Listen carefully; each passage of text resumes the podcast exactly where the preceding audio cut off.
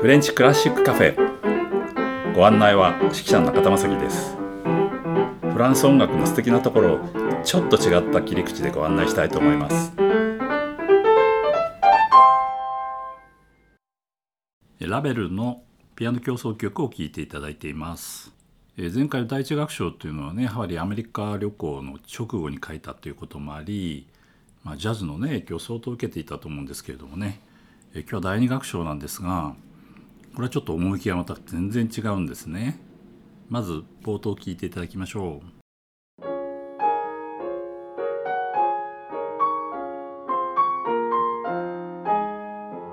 ここで使用していた音源は配信期限が過ぎたのでお聞きいただけません。あしからずご了承ください。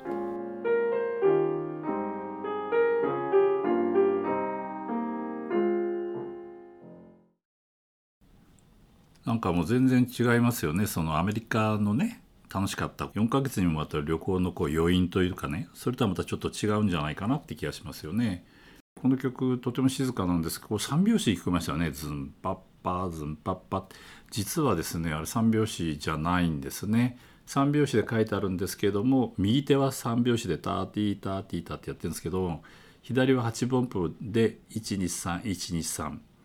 ですから8分の6拍子みたいに書いてあってこう複合なんですねですからこうカチッとしたっていうよりもこう少しこう動きながらこうちょっととぼとぼした感じなんですけどもとっても静かな感じを作っています。で左手なんかずっと同じようなことやってるんですけど微妙に音がこう違ったりとか上の音にこううまく重なったりっていうちょっとそんな感じででしてねこれとてもシンプルなんですよ。あの楽譜を見ると本当にこうエチュードみたいにね右手は本当に旋律一本だし左手はズンチャッチャズンチャッチャしかやってないんですけどねこう不思議な雰囲気が出てきます。まあ何度かお話してますけどあのラベルが最後にね十数年住んでいた本当に小さな家があるんですねモンフォー・ラモリーというところでここは僕は都合4回ぐらい行ってるんですねでふと思い出すとね何で行ったかというとは1982年にパリでデビューした時にですねその時指揮したのがムソルグスキー・ラベル編曲の展覧会の絵だったんですけどもその直後ですけども読売新聞のパリ支局長からインタビューを受けたんですね。それでまあラベルのね編曲だって話をいろいろこうしてたところでラベルが住んでいる家の話になった時にですね僕まだそれ知らなかったんですね全然ね。そしたら「え知らないんですか?」とか言われて「行ったこともないんですか?」とかすごい驚かれてですね「じゃあ今から行きましょう」って言ってですね そっから車に乗って行ったんですよ。でその時にあの一緒にいた方がですね上田春子さんって言って今多分パリ音楽院の教授されてるんではないかなと思うんですけどもねピアニストなんですけどもねで3人でいきなり車に乗ってですね急に行くことになったわけですね。今でも覚えてますけどすごい曇天でねうんなんかすごい暗いこうイメージがあったんですけどもねそれで行くと管理人というかおばあさんが一人でこう家にいてですね一人ずつしか入れないんですよね一組ずつしかねそれで全部ついて歩いてこれは何これは何って全部説明をして追い出すっていう感じでですねなかなかこう慌ただしかった記憶があります。でその後自分でも行ったんですけどもこう自分で行くとですね結構遠かったですね。パリからこう地図で見ると左の上の方ですねベルサイユ宮殿のちょうど真横を通って約48キロぐらい、まあ、道によっては50キロぐらいなんですけどランブイエという町に向かって走っていくんですね。そうすると本当に小高いこう教会とカフェが1軒あるような本当に小さなま村みたいな感じですね。そこの小高い丘のところにこうとんがり帽子の家が見えてくるんですけどもその管理人のおばあちゃんがなかなか厳しい人でですねこうボレーといってあの鎧戸を全部閉めてあってコンコンって言ってやっと入れてくれるみたいなそんな感じでしたね。とにかく家がとても小さくて廊下も狭くて部屋も小さくてという感じなんですねですからラベルの書斎にある机もそこで作曲したに違いない机もですねなんか特注品だということでとても小さくてですねピアノと本当にこじんまりと置いてあるところでしたでまあ何度か行ったんですけれどもえある日行った時にですねそのいつもこう閉じられているボレーがねその鎧戸が開いてたんですよね。こう全部窓も窓も開いててあれあれどうしたんだろうと思ってえー、行ったらこう誰もいなくてですね一回こう町の方に降りて行ってカフェにで聞いたんですね。あのラベルのうちの窓が開いてるし「あのおばあちゃんどうしたの?」って言ったら「あのおばあちゃん今引退していなくなったから あの町役場に行って電話してごらん」って今なんかこう予約っていうかね直接行っても開けてくれないんで電話したから行った方がいいよって言われてですね町役場まで降りて行ってそこから電話をしてあの頃僕はパリ住んでたんだけど日本からわざわざ来ましたみたいなことを言ってって入れてもらったんですね。そうしたらもうあのおばあちゃんは引退されて、まあ、若いと言ってもまあおば様ですけども3人ぐらいでね交代でこう管理をしてるということで前はああやってつきっきりでねこれはこれって言われてもう片時も横こう離れなかったんですけども今回はね「どうぞご覧ください」って言って手放しでですね あの話が言っての、うん、見ていいっていうことになったわけですね。でところどころまあ説明してくれたんですけどもね、うん、それでねピアノの前行った時にあのピアノの蓋が開いててアクリルのカバーが透明のカバーがかかっていてで「お前はピアノを弾くのか?」って突然聞かれたんですよね。でも弾きますよって言ったら「弾きたいか?」って言うから「え弾いていいの? 」みたいなことになって「あいいよ」とか言ってでアクリルのカバーを取ってくれたんですよね。ほんで僕はねその時覚えた曲ってあのまあこの前やった「ソナチネね」あれはちょっと弾けたんで、まあ、アンプで弾けるって言ったらあのぐらいしか曲がなかったんですけどこう横にある、えー、楽譜立てっていうか楽置きがあったんですけど1枚1冊だけ楽があってそれはですねなんとこのラベルのピアノコンチェルトのあの2台のためにねこう書かれた僕はオーケストラスコアしか見たことないんですけどピアノ2台にこう書かれた譜面がこう大きいやつがあってあこれはと思ってもね考えたらその時8年ぶりぐらいでその曲の譜面を見たんですけどね。でこの2楽章って今聞いたように最初ずっとフルートが出るところまでピアノソロなんですよね。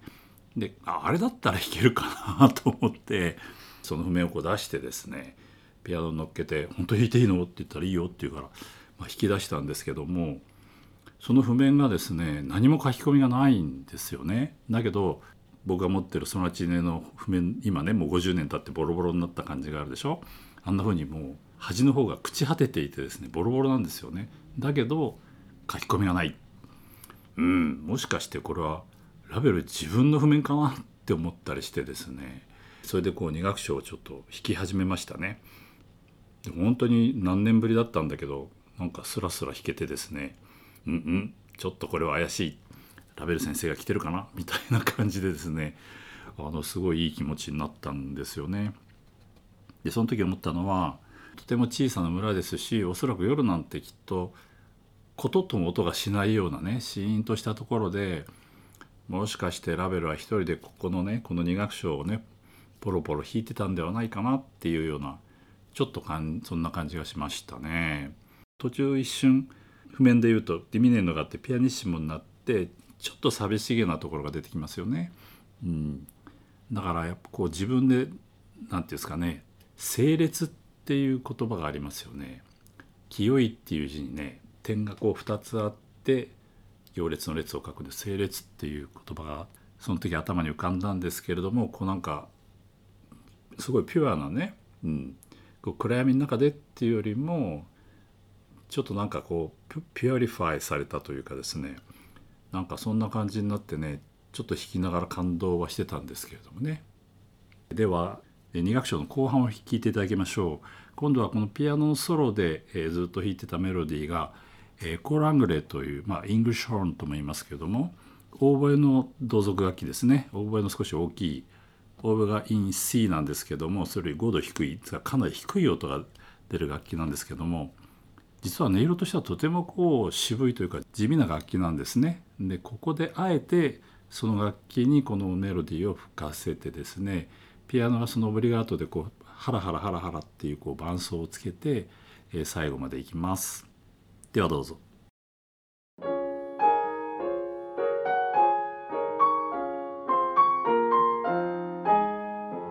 ここで使用していた音源は配信期限が過ぎたのでお聞きいただけません。あしからずご了承ください。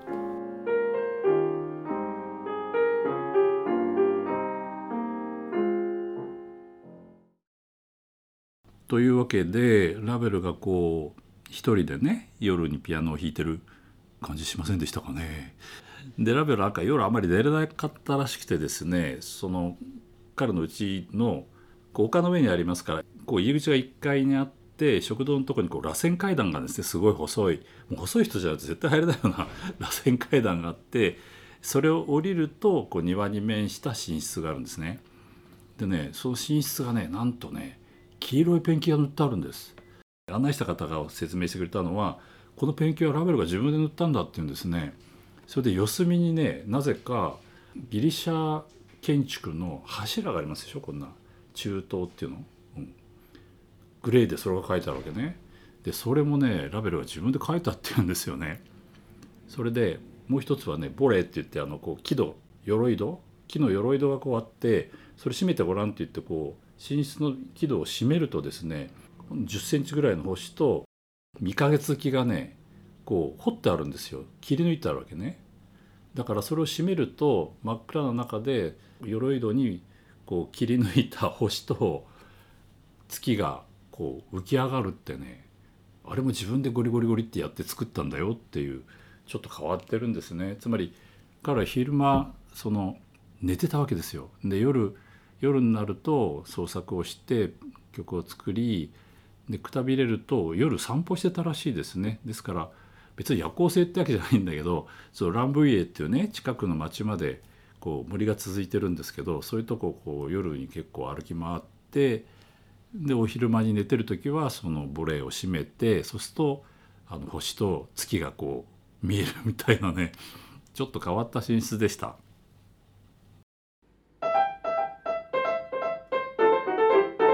お相手は指揮者の中田正樹提供は笹川日出財団でお送りしました。ではまた。